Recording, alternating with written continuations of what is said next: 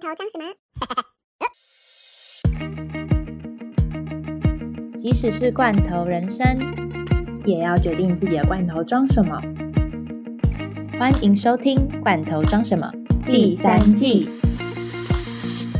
在这里，你能听到海外生活小观察和各国的文化差异，或是想了解在中国生活到底是什么样子，跟着我们一起讨论全球社会议题。和了解职场新鲜人的甘苦谈。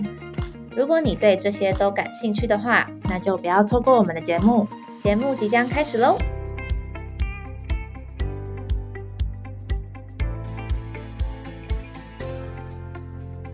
最近是怎么一回事呢？最近我们都是两个礼拜录一次音，是不是？哦，对，因为刚好碰到清明年假吧，然后就上个礼拜 默默的没有更新。之前就刚好碰到我要回花莲去扫墓。那我必须说，哎，我回我这次就是时隔三年再回花莲扫墓啊，我真的被盯超惨。为什么你去年没有回？哎，不对，不是，啊去年他还没有回台湾。那我还没回台湾啊，然后然后再再往前推两年的清明节，我也都不在台湾。对，因为 Sunny 是去年六月的时候回台对啊，湾的，才回。所以已经三年没有扫墓了。你们家是每一年都会回花莲扫墓吗？对我们家固定，然后每一年都会回去，而且因为我们家我爷爷奶奶墓是在柚子山上，然后是车子开不上去的，嗯我们要自己扛着那些东西，然后自己走爬山走上去，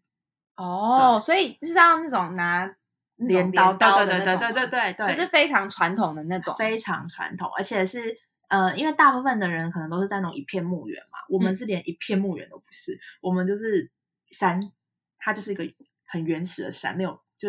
没什么开垦过，所以每次都要先爬山，爬个多久？大概可以三十分钟吧。那那就是真的蛮久的，就是蛮深入到山林里面的感觉。对，然后很花时间，就是一定要花一整天啦。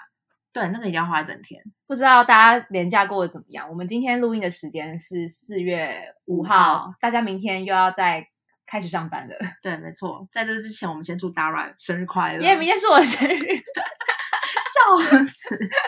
好啊，那我们还是打招呼一下，我又忘记打招呼了。好，欢迎收听《罐头装什么》第五十五集，我是 Dara。我是 Sunny。好，我们每次好像都是开始聊完之后才想起来我们要打招呼，是的，是的，但没关系。哎，其实我们今天可能要稍微闲聊一下关于关于疫情的东西。对。关于疫情的部分呢，像最近台湾每天的本土个案数好像都有破百，但是我嗯。觉得已经不像去年，也是哦差不多大概这个时候，大概五月，去年是五月的时候吧，然后就开始爆发，好像我记得当有一天好像一百八十个，然后大家都很就是惊慌 panic 到一个不嗯。行，然后隔天之后就开始爆炸这样。但这次可能因为大家都打疫苗了吧，对啊，而所且其实都以我觉得台湾轻症应该还好居多。。但是我是没有在，其实我没有关注台湾疫情、欸，我只是好像有看到数字，但是看起来好像大家都很还好。然后有一些活动好像几乎都没有被禁止吧？没有，而且甚至连现在不是之前不是可能一点点的话，马上就是什么车站、公共空间，然后健身房都不都要戴口罩的嘛，然后都不能吃饮食。嗯，然后但是因为我前两天才刚去宜兰一趟，嗯，然后呢，我们去宜兰的时候，那个车站还那布条还挂着开放饮食，所以都照售卖照吃，大家都买了一样在车站里面吃啊。就好像政府没有打算就是要有任何的升级的然后健身房一样也是啊，一样可以，就是你如果是运动中，你可以不戴口罩。对但是我觉得大家这次应该就比较放松一点，应该。我觉得我现在就是已经到达一个佛系了，对啊，我们现我们两个现在超佛啊，因为我们两个就遇到过中国很夸张的，所以去年我回来的时候，我就看到台湾人怎么那么 panic，我就觉得哦，为什么？我觉得还好啊，那你觉得台湾这次这样子继续大概这个维持这个数字的话，嗯你嗯，觉得会有政府会有任何动作吗？我觉得是不会三级的，绝对不会三级。那是因为大家都打疫苗了吗？还是我觉得因为大家的收轻症应该是说大家都打疫苗，所以轻症居多。第二个是，要是再来一个三级，就是很多比如说零售业者、小吃店或是服饰店啊那些自家产业那种商家，我跟你讲很可怕，因为光是去年这样子是多久？大概两三个月的三级吧，嗯对倒了一堆店啊，外带那个时期嘛？对啊，外带的时期倒了一堆店，所以我是觉得三级是不可能再起来的，顶多二点五级。嗯，反正感觉现在国外来讲的话，我们等下再讲到中国的部分，因为这是嗯我们今天可能要聊的主轴。但是其他地方的话，都是渐渐就是开放的啦。其实我觉得这才是迈入正轨的一个方式方式吧。嗯因为你看，像韩国，听说好像到我是听我朋友讲啊，他是说他有可能说今年年中的时候会出差，六月左右，因为好像有看到韩国那边的政策是说，如果你有打三针的话，嗯好像是不用隔离的样子。对啊，就是可以商务啊，像那个日本也是啊，我们公司也是，就是四月中就会有一批人要去日办出差。哦，其实往年如果没有疫情的话，每年都会固定，因为我们在日本有办公室，然后也会飞日办，嗯，然后现在整整应该是两年多三快快三年，哎、真的很久哎、所以一定要飞过去，因为有些东西是你必须当地，嗯，对啊，所以他们马上，只不是前阵子日本一公布可以商务旅行，他们马上就安排，所以四月中就哎，就下礼拜，下礼拜就我老板就要哦飞去了。但是他们现在开放都还是商务啦，就是对啊对啊对啊或是学生的签证之类的，有可能可以去得哦了。啊，但是、对学生可以，因为我我有一个朋友是早稻田的，然后他好像就是啊，他说回来他回好像放假回台湾，然后就隔了一年，然后一直没有办法回去领毕业证书，嗯然后前两个礼拜才刚飞回去。哎，这白了位，你说到那哦个日本的、呃隔离政策，就是他们打三针的话也不用隔离，但是他们是不认中国疫苗的。啊，对，哎，那那你怎么办？你不是打两剂那个吗？哦，对啊，我是打两剂科兴，所以但没关系啊，我没有要去日本，目前没有要去日本的打算，所以、哦而且也没有什么商务的行程会去日本嘛，所以暂时没有这个需求。如果假设有怎么办？假设有的话，那那那你要打到第四季吗？你没有问过医生吗？我就是那个时候不小心先去登记了，说我已经打两剂科兴了，所以呢，我自己在台湾回来之后，我有打一针莫德纳，啊但是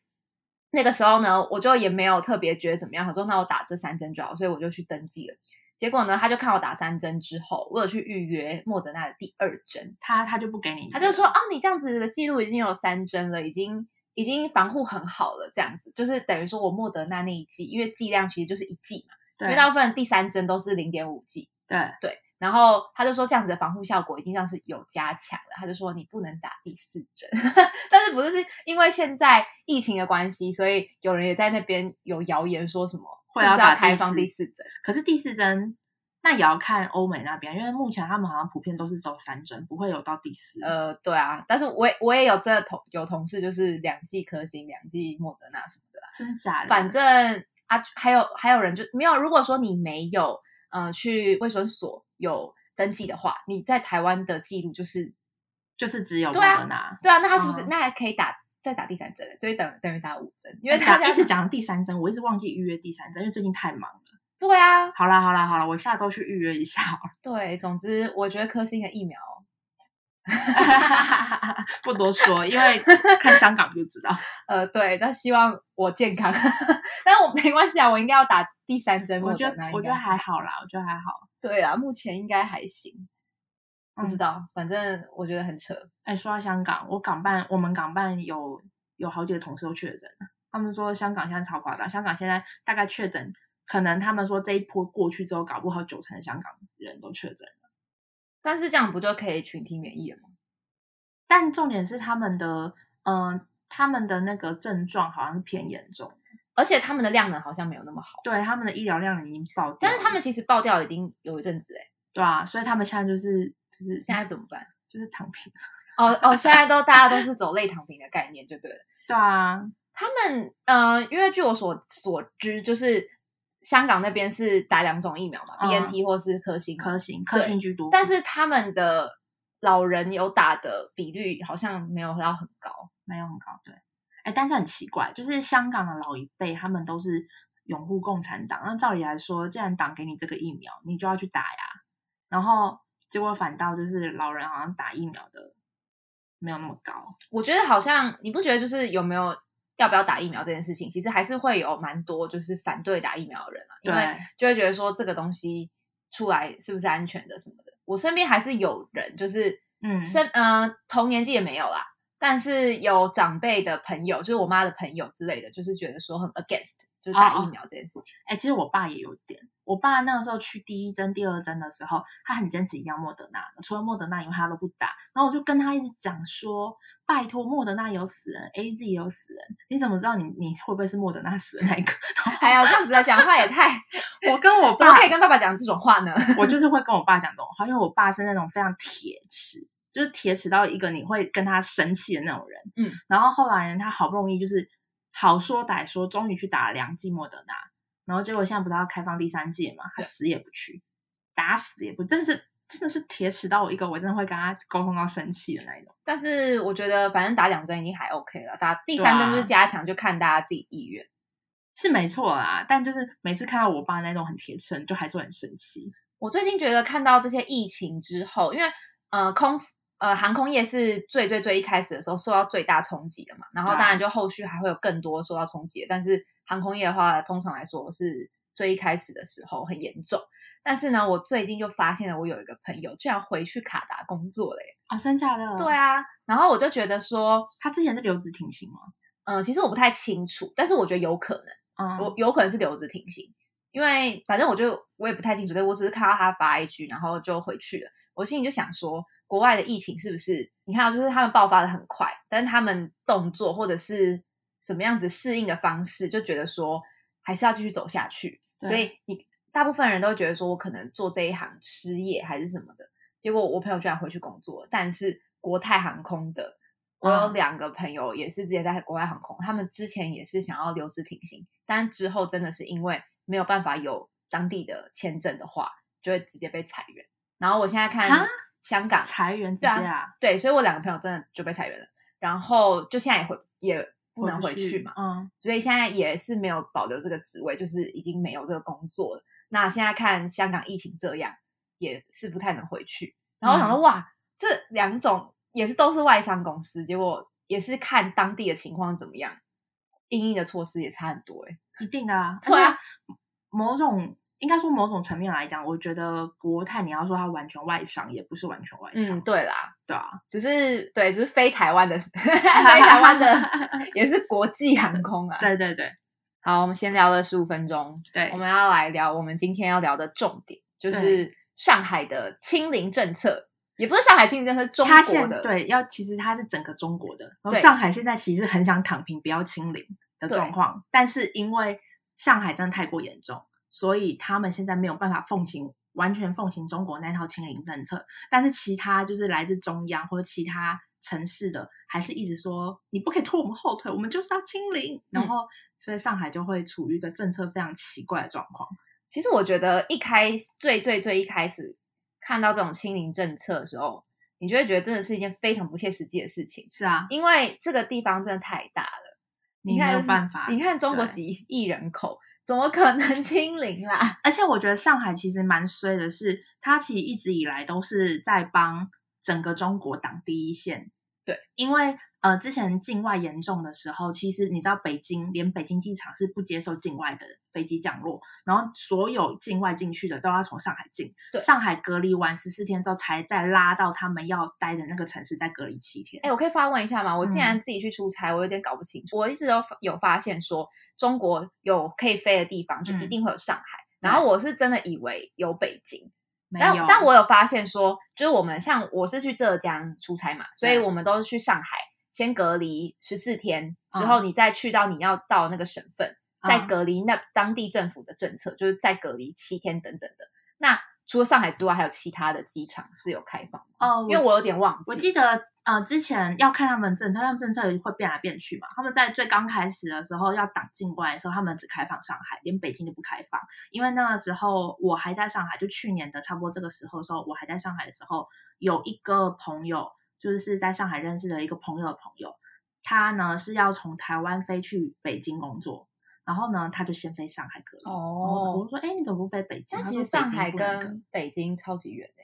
对啊，而且上海要去到很多其他的地方的城市的话，也超抱远。超级远，所以就变成说，就变成说，其实上海它是帮整个中国挡了第一线，哦所以那十四天如果有出现症状的所以，中那个中整个中国最容易被境就是被境外病例感染扩张成本土的，一定就是上海，一直以来都是上海。嗯，对对对，但是他们都守的其实说真的蛮厉害的，守的算不错，其实是真的守的蛮厉害的。我之前好像很久以前，就是刚嗯出差的时候，有跟大家分享一点点就是隔离的东西。那来跟大家 recap 一下，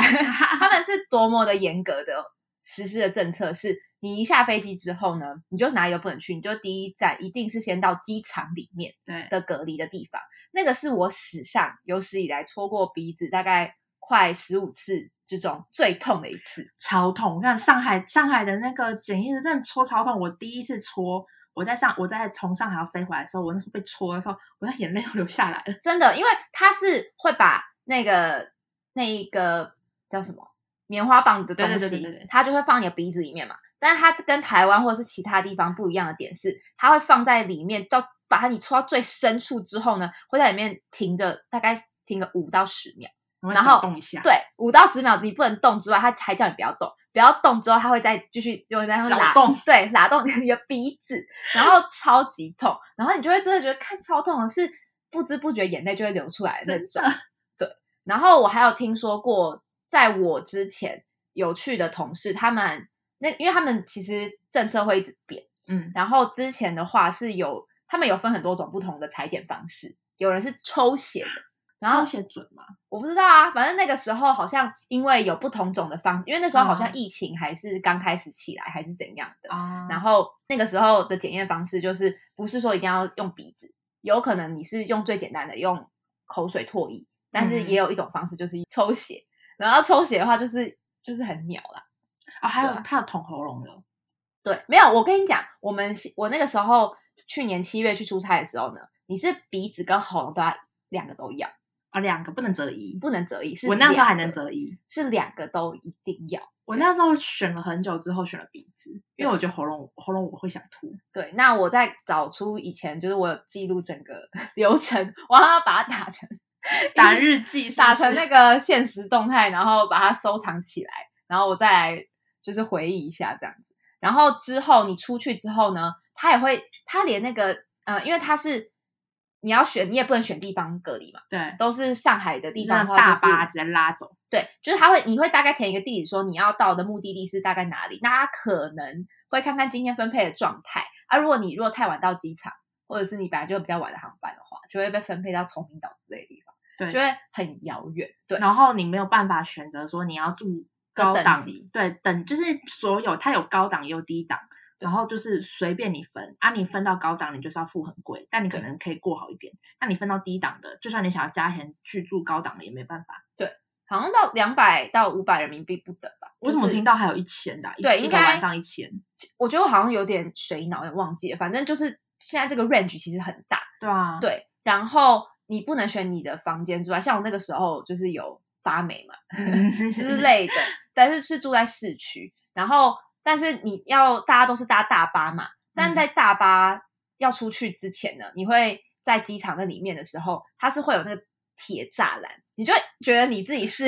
动物。对，你就觉得你自己是动物，然后被关在一个笼子里面的那种感觉，然后你要上那个车，然后把那个铁栏打开之后，你就觉得说，哦，我是出狱了吗？这样子，但是没想到啊，你是开出去之后，你要再进去那个饭店。呃，我们为什么前面要讲那么多跟隔离酒店，还有我们怎么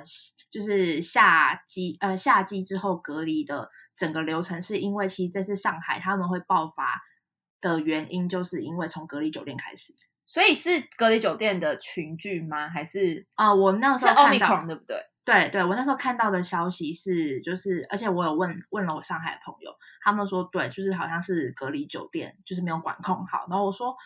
呃，就是我我没有讲很明白，但是我就说哦，因为隔离酒店有一些其实我听我去，因为我们这边认识很多台湾人都去那边工作嘛，所以听过太多，也看过太多每个人住的那个品质落差。。对，品质所以我就跟、嗯我就很很委婉跟我上海朋友说，哦，因为有些隔离酒店可能就是负载量负载负载量太大，所以嗯他们整个消毒清洁根本就没有到位。然后，哦然后那个时候我上海朋友就说有有听说，他们说这一点我不知道，因为好像我还没有去查是不是真的有官方消息证实，因为像这种消息他们一定是直接封掉，那只是他们底下有群主在传说，为什么这次会爆爆发出来，是因为嗯。有境外的病例进入了隔离酒店，然后那个隔离酒店呢是之前他们，因为他们不是挡所有的外国人嘛，所以很多很多饭店酒店他们就没有生意。那他们为了要就是可以多营业多营业，然后或是多赚钱，他们就把自己其实他们通风设备根本就没有单独的空调，而是打通的，整哦栋都是同样的空调，然后他们那有可能啊。然后他们还是就是反正就是想办法去买通一些官员，然后可能就是把他们评鉴说，哎，你们这家是可以当隔离酒店，后来就真的当隔离酒店，然后后来就是那个病例进来之后，然后整栋中，然后再加上整个呃酒店的人员啊什么的，然后就外扩出去了。嗯，那我觉得其实蛮正常的啊，我觉得听起来人口超级多，而且其实他们真的之前防的真的是防的，我是觉得我不能说它好，但我可以说它防的非常密实。对对，因为我们进去的时候，我真的是被当成一个大病毒哎、然后你嗯知道吗？我一进去到酒店之前，他们呢 lobby 全部都被用那种超级大型的保鲜膜全部被封住起来然后因为他们每天都在喷嘛，他们那个喷消毒水像是喷水，就是不用钱那样子。对，然后它的那个是粉状的，所以你在全部的保鲜膜上面都是一层超厚的灰。嗯，对，因为是粉状的。然后我们进去的时候呢，他就强制我们要把口罩先拿掉，他给我们一个新的。然后新的之后呢，叫我们在他们面前洗手给他们看。洗完手之后呢，坐下来先量体温嘛，嗯，然后你就要开始填资料。填资料之后，他会给你一个桶子，然后桶子里面有非常多的一些防疫的什么塑胶袋之类的。然后反正整个其实它就是搞的就是很密实啊，然后也不让你就是有出房门什么的。然后这十四天里面有要通鼻子大概四到五次吧，对他们就是大概什么第每隔两天就要捅一次，对。然后他们穿的衣服就是穿的像大家在电视新闻上面看到的那样子，就是太空衣的那种。对他们真的很辛苦，而且我真的觉得很热。超热，那个看了我每次都觉得他们脱下来应该一身汗。然后我觉得应该这样讲，为什么当初是就是上海或是武豪，甚至说整个中国，他们可以就是境外进去的时候不要导致感染到本土？我觉得最大的原因就是因为他们在机场的那一关，嗯他们的做的很扯，是啊，就是大家觉得很扯，但是确实蛮确实的，导致说，哎，上海说现在他们防了这么久，然后才有这个漏洞出来，因为 Omicron 它是它这个病它是算是不好被检测出来的，对，所以它才会躲过，然后才会进到那个隔离酒店，所以其实隔离酒店的问题一直都在，只是因为呃前线管控的比较好，所以病例没有进到隔离酒店。但是我觉得是本身病毒的问题耶，对啊，因为这个病毒的传染力太强，再加上它真的防不胜防，嗯而且你看大家都是像上海现在是九十 percent 都是无症状，就是就是那种轻症或是甚至无症状，那就很难检测出来啊，就是嗯有可能阴转阳的可能也有很多，对，所以他们现在才会导致说每隔一天两天。我现在看我在上海的朋友，好夸张，他们大概是每隔一天一大早就要去在小区底下排队，然后要去做核酸检测。然后呢，他说已经做核酸检测做到他快要没感觉。刚开始他们都很怕，就是很讨厌被捅鼻子捅哪里，但是现在已经做到没感觉了。但是真的很不舒服哎、我整趟出差就是总共被捅了十次，但是我还是觉得就真的还是很痛，每次的时候我就还是会觉得心里有那个障碍，你知道吗？对啊、而且我觉得我不知道啦，我是觉得说我自己看来啊，他们就算现在封城了，或者是怎么样的政策的话，其实到最后开放之后，或是恢复正轨之后，Omicron 还是一直都在啊。但是他们现在的状况，我觉得就像前面讲，我们他其实上海现在的政策是想要，可能有一点点想要往国际靠拢，就是不一定要清零，所以他们才会出来一些很奇怪的名称，什么动态清零。我们要不要先跟大家解释一下，就是上海是从什么时候开始就是封城的？哦，上海的话，他们其实他们还有一个政策叫分区封城，对，，真的很扯，真的很搞笑黄浦江为中心点，以黄浦江为界，先封浦东，再封浦西。那那现在我们录音时间十月五号，正式浦西进入封城第五天，因为他们是四月一号开始封。四月本来是从四月一号封到四月五号，就是封到今天，但是今天看新闻的时候，是因为病例突然暴增，就是一万对，左右，他们就是继续延长，继续，然后不知道这个延长会延到何时。然后浦东那个时候是先封，是因为大部分的境外都是飞浦东机场嘛，所以对浦东先开始，所以他们就先先以黄浦江为界，先把浦东给封了。而且他们那时候就出了非常非常多的梗图，就真的很好笑，真的蛮好笑就是。浦东的人不能去到浦西，浦西的人不能去到浦东。然后，那如果假设你住在浦西，在陆家嘴上班，对，那你就只能在家工作。没有，那真的很扯，而且他们都有很多梗图说要如何从浦东到浦西呢？首先，你可以买一张机票去到广州，然后再飞什么虹桥机场之类的，就是很多梗图啦。然后还有出那个啊鸳鸯锅的那个哦，对啊，那个哦哦，那个，他们他们梗图真的超多，我觉得我们可以收集一下，分享一下。因为我们其实连就是朋友圈跟还有一些就是住在上海的朋友，他们也会用 IG 分享，对，然后就会就是你就会看到他们就只能苦中作乐，不然怎么办？然后他们呃接下来大概到三月，嗯、三月初的时候还没有大家现在看到那么严重，然后三月中还有底的时候开始越来越严重，然后他们开始出现了小区分配物资，就是因为你不能出门买菜，可是根本他们的封城的政策就是，我说封就封，你根本就来不及走出你的家门去补货。对，就有点像是武汉那个时候对对对，说封就封，然后可能有些人听到风声就连夜快点奔跑走，对但是对对对但是上海的话，这次就是有一种啊封城嘛那种感觉，对然后也不能买菜嘛。对然后像我们在上海的时候，我们最常很喜欢，因为你家楼下就是家乐福，对啊，但我家就是有点遥远，所以我一定百分之两万，我一定是用盒马生鲜，嗯就是订菜，因为你在网络上面用手机 APP 就是按一按之后，它就送来嘛。对啊，然后像现在因为他们封城，根本就买不到菜啊，他们说刚开始的时候还买得到，刚开始的时候只是你要抢，就变成说，因为他们就抢菜。对他们 app 是六点六点开始，就是所以很多人会定什么五点几分的闹钟呢，就为了六点要准时按结账，就是你可以先把东西加到购物车，然后按结账，可是结结账完之后，当天才会他们分配骑手去帮你送嘛。嗯，所以如果假设你今天没有抢到那个名额，就是那个骑手现在能送的也有限。而且不是要等超多，对等超多人的。对，哎，但那个时候是可以出去买菜的吗？完全不行，还是那个时候的话，你是指浦西还是浦东？嗯，就是那个时候他们在抢菜的时候是不能出去到菜市场买有限制管控。他们那个时候还不是完完全不像现在不能出去，他们那个时候是你出去就有点要类似登记出小区，然后每个小区的政策不一样。嗯，哦，对对对对，有的小区它假设今天它有确诊病例住在那个小区，那个小区是整个都不能走出去。哦，那假设今天你这个小区是没有确诊病例的，可能附近有，那你可能就是要有限制，要登记啊，你去了哪里那一种。嗯，所以就就是或是有范围，你只能出到这个范围之类的。对，所以所以哦，所以是慢慢扩大出去的。所以他那个时候是慢慢的变成说，越来越多人不能出门，嗯，所以刚开始的时候还是有人可以出门，所以菜还不算那么不好抢。然后后来大家渐渐不能出门之后，菜越来越难抢，然后而且反正骑手是不管，骑手是你反正都可以骑，反正他可能就分配你你这个骑手，你只能送这一袋，所以对对对其实用 A P P 的话，你不用出门，然后还有别人帮你送来，其实是最经济实惠的方式。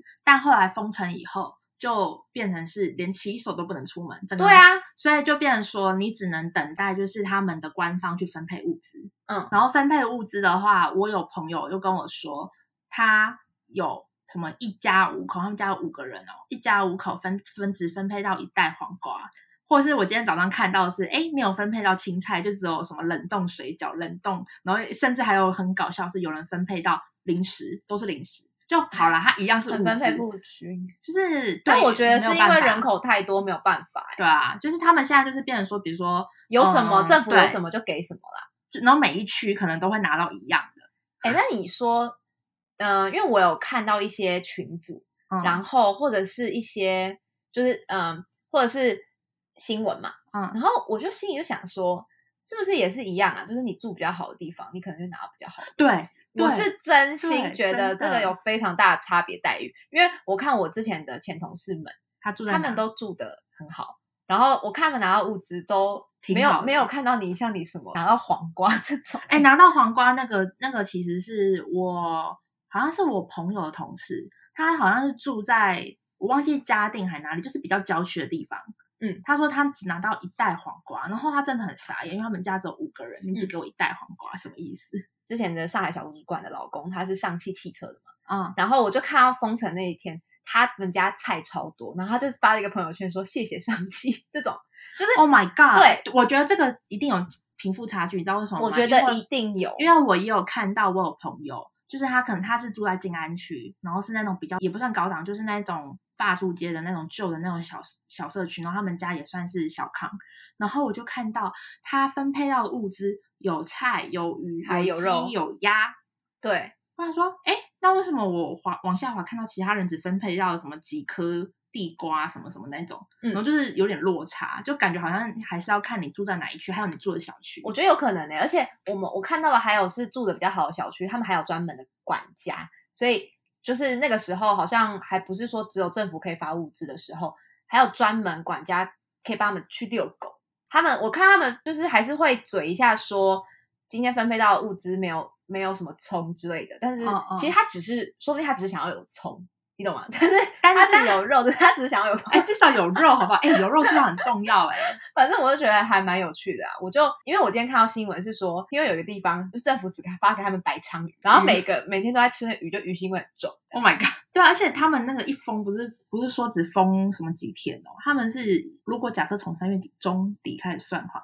他们已经进入第三周了。其实我觉得他们很超级 crazy 的，因为他们是禁止出门嘛，对啊，然后禁止出门之外，你没有办法买物资，没关系。我他们是不是连解放军都出动了？当他们解放军出动对啊啊，就是他们政府整个就出动，就是极力的，就是攻击那些物资。然后现在其他其他就是什么周边城市啊，或是一些内陆城市，他可能是做农的，他们就是现在就是在那边喊说什么全国称上海人，然后就是他们的报道，官方报道哦一直在报这一些。可是我去微博看，看到上面超多人在骂上海人的，我想说，哎、我也觉得、哎，我有看到、哎我看到超多人在骂上海人，说什么他们管控不好，我我就问号问号，因为嗯呃，你怎么不想想当初是上海先帮你们挡了第一线的嗯病外？因为之前还没有封城，就是台湾地震很大那天，我的上海朋友还有来关心我说：“哎、台大了大了，地震你们还好吗？”我说：“我说很好，啊还好，就是虽然很大，我也有吓一跳，但是就习惯嘛。啊我就说：“那你们呢？你们看你们的那个疫情感觉好像有变严重什么的。”然后那个时候还没有封城，他就说：“哎，全世界感觉都在怪上海人，说我们快守不住了什么的。”所以真的还是会有很多这种舆论。可是你不觉得很瞎吗？很就是瞎啊你你要怪你，你也怪官方，你怪上海人干嘛？没有上海人什么就很？像，就很像那个时候台湾出现疫情的时候，桃园人就会被污名化那种感觉像。哦，懂了，就是我想说，大家为什么要这样？我不要去，桃园那种感觉，我觉得很荒唐哎、没有。然后啊，对这超级荒唐，对，我觉得超荒唐，因为因为我记得那个时候好像桃园刚开始的时候，我跟桃园人见面，呃，shout out to 一下 Rita，结果我回去我说，哦，我跟我桃园朋友见面，然后结果我妈他会们气死。我妈他们念爆我，我说怎么了又怎么了？如果你们这样念的话，我当初在上海刚回来的时候，你们不是要嫌弃我嫌弃到爆？对啊，哎，那真是他们这样子封，然后每天都一两天就要核酸检测，嗯你自己觉得他们未来的走向会？因为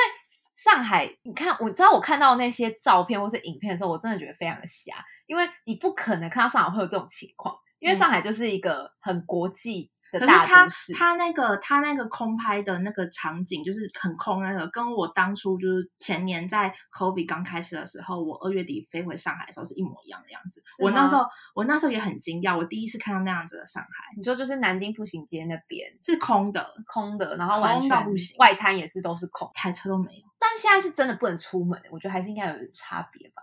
哦，对啦，对啦，因为那个时候至少是嗯、呃可能还有有限度，只是大家都不怎么出门，而且然后现在是被限制。而且你也知道，上海人们在上海住的人们，不管你是哪一国人啊，在大家都是可能经济水准相对比较好一点的，虽然就是还是有那种讨生活很辛苦的人，但是基本上来讲，上海这个地方，你看普遍收入也是最尤高的、啊，其他们的 mall 这么多，我真的完全没有办法想象，我之前住过那些地方全部都关起来，然后都大家都不能消费，然后我是真的不觉得，因为那个时候大家都是上海不可能会封城嘛，因嗯。为经济对他们来说，这个会消失太多钱了，一天可能就几兆哎、你台币知道上海上海可能扛他们 GDP，我觉得扛扛个三成至少有哎、对啊，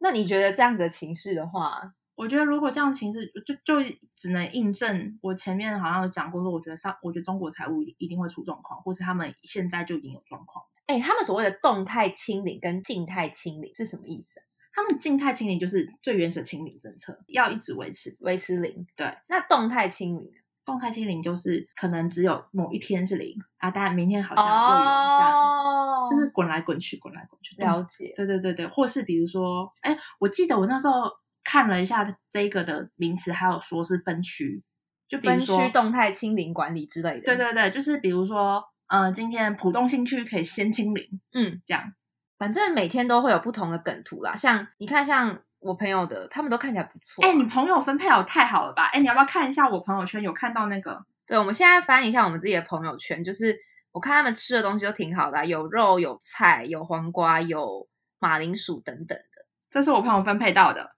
你看，跟你那个是不是就差很多？而且很，而且这个是那个朋友的公司送给他们的，所以真的跟公司大小有关系，真的。而且我跟你讲，我朋友这个他们是全家只分到这些哦，四颗土豆，两条茄子，两条胡萝卜，两颗洋葱，两根姜，然后这是什么？哦，一个花椰菜，一个高丽菜。肉这个也太尴尬了吧？你看这个肉是什么肉？火腿肠一包，一小包。哎、我们的我的这个的话有香肠，然后有牛肉什么的。其实我真的没有办法想象会有这种事情发生诶、我觉得如果说外国人就是呃欧美人士，如果看到就是中国是用这种方式的话，一定觉得他们超级 crazy。因为像之前英国或是哪里确诊非常严重的时候，你的人那个民间的那个物资是不可能会断掉的。对，你就是除了让人民就是自己就是社交距离嘛，就是可能要隔个一百五十米之类的，然后进去超市的时候有限制人数，顶多就是这样子了。但是中国居然可以极致化到这种境界，就是是用政府分配的物资，然后还是超级没有平均的那种方式。我现在划到一个朋友圈说，河马生鲜的仓库检验出疫情，造成大面积感染。嗯所以他们现在整个仓库河马生鲜都不能帮大家送东西。天哪！但其实我想说的是，我之前不是有传给你 IG，就是中国每个地方都要检验嘛，对啊所以那个是真的吗？就是狗也要检验，哦然后这个我不清楚哦什么海鲜市场的卡玛也要检验。这个我是不清楚，因为我想说，那应该是一个梗图吧？我觉得有些东西就是一个梗，有些看起来很像是抖音转过来，抖音上面就很多人就是会搞这些短视频，就搞笑嘛，也不知道是不是真的。就是但是传出去的话，你看，像我就有可能以为这是真的啊，就觉但实际上不是真的、啊。反正我在他们，我就问他们说，哎，那你们大概多久送一次物资？他们说不太一定，他们说，呃，之前有可能一整个礼拜没有收到，然后但也有就是可能隔个两三天就收到。他们就是说真的就是看上面分配的状况，我觉得好恐怖哦。对吧、我没有办法想象这种生活、欸，我每天就看他们的这些，已经有盖很多方舱医院了嘛，因为对对对，方舱好像量能的部分，好像就是他们目前的状况是，如果假设你是轻症，你可以在家自己隔离，就是等于说他们的嗯、呃医疗量能其实达到一个极限，所以才会让你在家隔离。那如果假设你是重症，那就全部都拉走。嗯，而且我现在还看到，就是他们有写这个，反正这个朋友他写说，昨天看到客户家里人确诊，打一二零或是幺幺零都没有人管，所以其实已经慢慢有这种瘫痪的这种趋势的感觉。毕竟对两千六百万人民 都要验 PCR，这个人口数就是基数就太大啦、真的。对啊，没有，我们其实今天呃，我们刚刚讲了很多上海疫情现在的现况，但是反思回来就要想想一下，你就是他们自己官方在报道的时候，他们当然会也会去报道说现在上海的状况，毕竟人家互联网这么厉害，他们一定是有一些东西早就传出去了，但是就是整个官媒吧，大外宣，就是他们不止大外宣，他们也大内宣，我觉得这很重要，因为像他们自己，像之前还没那么严重的时候，我跟我也不太就是敢去关心我的上海朋友们，我也是，我也是，因为真的价值观跟收取到的资讯管道实在差太多了，因为他们是人民自己也变得很想要清零。对，因为我发现这一点，我就有一点没有办法而且我我觉得，甚至连就是在那边台湾人都会被影响。但我觉得真的就像是刚刚桑迪讲的一样，就是政府给你什么样的资讯，就是有点像是我们都要共同努力。而且就像我我爸也是一直在讲，他说共产党想要干嘛，其实就干嘛。所以我就是下令让人民干什么，或是我们都是那种同心协力的那种感觉。对，所以像我们自己就会慢慢的觉得说，看到国外那样子，感觉好像就是你要学会怎么跟他共存嘛。对啊，但他们的想法就会觉得说没有啦，那个后遗症会很恐怖什么的。或是党说要清零，那我们就要追求清零这种状况。对啊，超多，所以刚开始他们，我我其实上个月就一就有一直在看上海的疫情状况，因为毕竟还蛮多认识的朋友在那边，然后我就有问他们，呃，其实我没有主动问，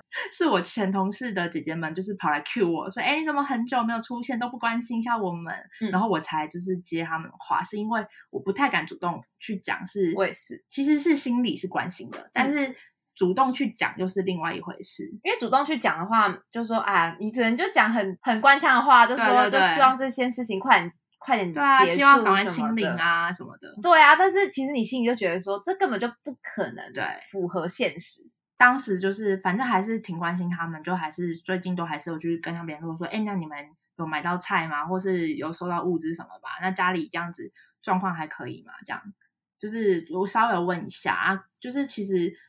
大家都还是有一样的心态。然后我我最近是因为我上礼拜刚刚跟一个上海刚回来的朋友，他说他完美错过了上海的疫情，他说，嗯、台湾好像是三月七号还是三月八号说就是境嗯、境外回来只要隔离十天，嗯，对不对？然后他说他刚好就是在那个政策开始的第一天，刚好从上海回来。然后他会从上海回来，原因是因为他要结婚了，然后但是他没有办法在上海办结婚证，因为那个他已经很久没有回台湾。然后那个上海那边说，你这样没有办法证明你是单身，因为你在那边结婚，他你要有一个单身证明。哦然后那个单身证明，他想尽办法搞了很久，就是没有办法，就变成他要自己一个人，他一定要本人飞回台湾一趟。他说他在回来之前的时候，他其实心里就觉得哦，为我居然要为了这件事情花大钱回来台湾一趟。然后，可是他后来说，他后来我上礼拜跟他见面说，他说还好他回来了。他说他觉得冥冥之中可能真的有什么力量，就是要让他在这段时间回来。因为你看他回来第一天，他其实订机票回来的时候还没有公布那个政策，嗯就是他是他回来之后才变成十天，然后后来隔离完之后呢，上海就爆发了。真的哎，就是完美错过。我觉得我也是很很好的，没有 就是没有经历到这些，然后也没有要出差的问题，所以其实我也不能说，就希望上海就是快点好起来，因为我是真的觉得没有什么好起来这种事情，因为这件事情就是一直会存在，而且你挡了一个 omicron，不好意思，还有下一种变种他他们他们变种会一直对啊，像苏州也有出新的不同种的案例啊，对啊，我所以我觉得它就只能是，比如说你这一波降下来，那它可能就会维持一个稳定的状态。因为他们应该也没那么笨吧？因为毕竟你看，像呃旁边的城市，像昆山，昆山超多台厂，嗯，然后还有很多就是供应链的部分。我看很多同事他们也不太能出门，或是怎么样的，或是有嗯分区，因为这个真的是经济冲击会很大。哦，然后就是像最近的话，就是我刚好有看到百灵果有邀请到陈秋实上那个 KK 秀，然后嗯这集我超级推荐，我也超级推荐。最近我听百灵果的次数就会比较锐减，可能就 KK 秀我一定会固定听而已。嗯嗯嗯，然后但是陈秋实这一集我狂推，大家一分钟都不要漏，也对不要快转。但我觉得最大的重点可能是因为陈秋实他说的那些言论跟他的价值观跟我们的想法就比较接近，所以我们嗯才会这么推荐啦。我觉得应该这样讲，应该说陈秋实他作为一个中国人，他在那个环境下长大成长的人，然后我觉得我们必须说，就是我们刚刚虽然说讲了很多他们的人民会以他们党为出发点，但还必还是必须说，还是有很多清醒的人，只是他们很多人是敢想不敢言。或是你敢说，但是你也不敢有任何行动，那他就刚好是敢说又敢有行动的一个。对，因为像他在里面就提到非常多，就是他自己的一些想法嘛。他就是像他有几个 part，我觉得他讲的很好。他就说，他说了一句话很令人印象深刻。他说：“真话不全说，谎话绝不说。”因为像很多人都会去 request 他一些他之前做过的事情，对他就说：“那你看见了吗？我就是到现场，我就是亲眼看见，我看到什么我就说什么。”对，他他自己的应该是他自己的理念吧，就是他不会想要说谎，但他也知道说这个是有成本有代价的。嗯但他作为一个公民记者，对他他就是秉持着他自己的一种信念吧，然后再生活下去。只是凯莉就有反问他一些他自己的想法，就说，但中国有些人都是出过国啦，为什么还会想法还是回不去？我就觉得说，哦，跟我想法实在有够太像。他就说，大家都是既得利益者嘛，嗯既得利益者为什么要去推翻这个 rules？必须承认说，你在中国生长出来的人，你可以出国，基本上就代表对你是有一定的背景。对，所以我觉得他他的内容其实就是很多很多可以分享啦。对可能之后我们说不定在某一集又再 cue 他一次，对，因为可能讲到某一些 part 的时候，可能可以再把它拿出来讲。对对对，因为他讲的东西内容有点太多了，我们也没有办法，就是我就建议大家直接去听啦。就是我们 feedback，就是就当做 feedback，就可能可能到时候可以 shout out 他一下，但是不一定我们要一一把他讲过的东西讲出来，因为我觉得我们讲出来跟你实际听他讲是不一样的。对，好，那今天这集就到这边。如果喜欢我们的节目内容的话，不要忘了帮我们留言评分五颗星，并且继续关注接下来的节目，还有 Spotify 也可以评分喽。或是有什么建议，也欢迎到我们的 IG 画下底线 in your can 私讯告诉我们。那我们就下集见喽。拜拜。